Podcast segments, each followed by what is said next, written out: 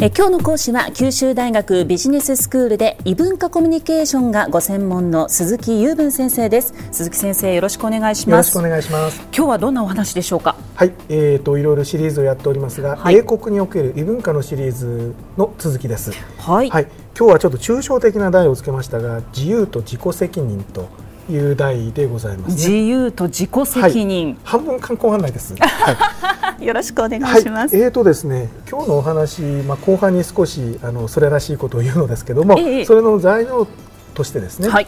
イギリスの南海岸にありますセブンシスターズという観光地から入りたいと思うんですね。セブンシスターズえあの写真を持ってきているんですけれども、まあ、はい、イギリスはですね、はい、南側の海岸はチョーク質、まあいわゆる白亜のなんとかっていうやつなんですけども、はい、えー、世界室の海岸が断崖がずっと並んでるんですね。えー、でその昔飛行機がなかった頃イギリスに大陸から帰ってくる人たちはこの白い壁が見えてくるとああふるさとイギリスと言って色めき立ったとよく言われてるんですね。この手元にある写真でも、はいえ。ー、真っ青な海の、ね、すぐ横に切り立った崖があって、はい。はい、その山肌が本当に真っ白ですね。すね。はいこれがあの彼らにとってのそのふるさとの色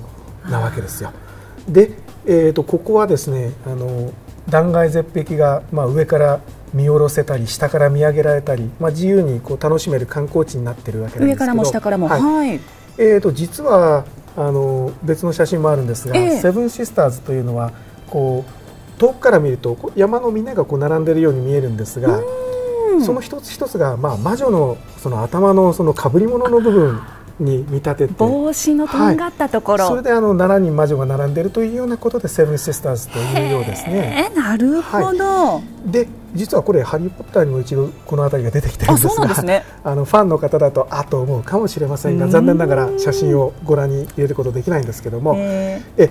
この観光地はですねバスから降りたりあるいは車から降りたりして思い思いにどの地点に行ってもいいようになっててですね、はい、遊歩道ができてるとかあのこっちに何があるとか看板があったりとかそういうことはほとんどなくてですね。本当に自由に断崖の上に行って上から下を覗いていいことになってるんです。見る限り崖の上はで私はそうですね。あののっぱらです。残念ながら私高所恐怖症なんですね。先生残念ですね。はい。なので私としては上から覗くっていうことはちょっとできないんですがこの観光地はあの日本と違ってですね、はい、遊歩道もなければその落下防止の柵もないという形になっていて。えー、えー、なんでっていうふうに僕らの感覚では思うんですね。だってここでもしあの観光客が下を覗いてですね、はい、落下して亡くなるなんて事故が起こったら多分日本では自治体がなぜそれを予見せず、あの安全対策を施さなかったのかといって日本ならなるでしょう、ね。はい、あの問題になると思うんですね、えー、そこが自由と自己責任っていうさっきのテーマにつながってくるんですなるほど。つまり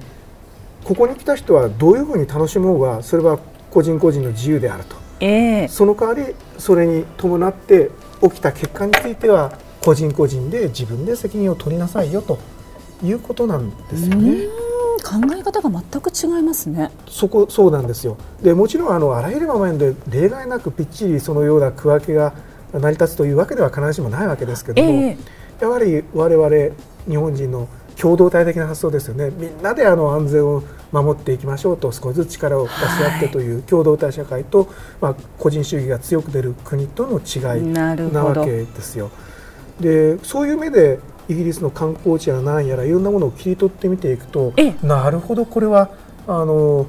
個人主義だなと思えることがたくさんある、うん、で今回はその象徴としてその策も何もないどうぞ行ってくださいという、まあ、ほったらかしといえばほったらかしなんですけどもそ,、ね、その方がでもこういう観光地にしてはやっぱり景色の、えー、美しさも保てるですよね、でここに無粋な柵をいっぱい立ててしまったりここから向こうは行くなとかで看板をこう埋め込むとかそういうことをすると、はい、無粋ですよね。でそのあたりのバランス意識が彼らは僕らと違うわけなんですよ。でまあでも私はあの幸いなことに高所恐怖症なのでここ行っても安全なわけなんですけども 先生はじゃあこの場合は下からあ下から覗きますね、えー、あのでも落下物に当たる危険性はあるとは思いますが。これかなりの高さがありますよね、はい、そうですね。あの多分数十メートルからもしかしたら3桁行くところもあるのかなという感じですね。はい。非常に高い雄大な景色です。そうですね。あの非常に南海岸ですらこうですのでまあ、いずれお話ししたいと思いますが、はい、あのスコットランドの方へ行ったりするともうそれはそれはすごいです。あまた違った風景が広がってるんですね。はい、ね。写真を見ていただくと分かるんです。先ほどもお話ししましたけど、はい、これ緑の原っぱがずっと続いていて、えー、なんか人が歩くところはどこだろうって見えませんでしょ？全く道がないです。よねそうそうそうそう。そこも含めて全く自由。ね。これ素晴らしいじゃないですか。好きなように歩きなさいと。日本はその誰かがレールを敷いてくれる。でその上をどうぞ行ってください外れなければ安全だけど外れたら知らんよと脅かしを受けると。これってなんかその子どもたちの教育でやってることとなんか重なりませんか？僕もついついその周りの子どもたちを見てレールを教えてしまって、この親は歩めばいいんだからってやってしまいがちだけども、はい、でそれやっぱり技術の世界でもそれをやってしまうと頭打ちで多分やってはいけないことの一つなんじゃないかなと思うんですよね。道を示しすぎるのもということですね。で、ね、そういうことを僕らは常日頃そのいろんなところでいろんなヒントを目にしてるはずなんですよ。でそれを汲み取れる力をね養いたいですよね。そうするとこんな観光地に行ってもはっと思うことがたくさんあるわけですよ。そうです、ね、それを生かしきれるかどうかがやっぱりビジネスチャンスをつかめるかどうかの差にもつながってくるんじゃないですか。そこにもビジネスの、はい、はい、つながりがあると、はい、今日はなんかそんなところに話を持ってってしまいましたね。はい。それでは鈴木先生今日のまとめお願いします、はいまあ、イギリスのシリーズですのでイギリスのというふうに申し上げますけど、えー、イギリスにおけるその自由っていうものは非常に広く我々よりも広く認められていると。でこれはおそらく英語圏あるいは西欧圏一般に言えることかもしれませんね、そしてその代わりにその自由を行使するときには自己責任を伴うと、えー、自分がの責任でやったことだから何かそこで不利益があってもそれは自分で責任を取るよという発想があるんだというお話でした。え今日は九州大学ビジネススクールで異文化コミュニケーションがご専門の鈴木雄文先生にお話いただきました。先生ありがとうございました。はいありがとうございました。さてビビックモーニングビジネススクールはブログからポッドキャストでもお聞きいただけます。ビビックモーニングビジネススクールで検索してください。ビビックモーニングビジネススクール。お相手は勝木千鶴でした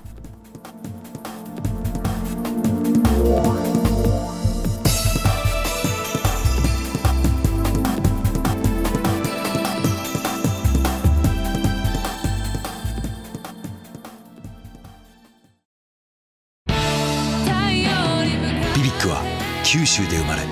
九州の人たちに光を届けています。九州のお客様が光り輝くように。それが QTnet の変わらない思いです。キラキラつながる QTnet。